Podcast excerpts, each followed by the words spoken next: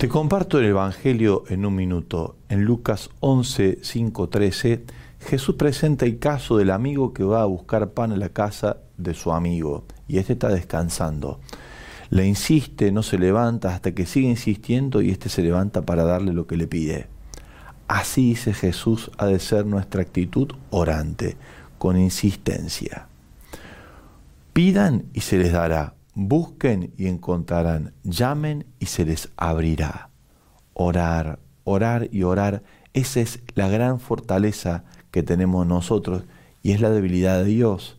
La oración es la fortaleza del cristiano y es la debilidad de Dios, que es Padre y al pedido insistente de sus hijos no resiste. Es tiempo de orar con insistencia. Te invito a renovar tu espíritu de oración.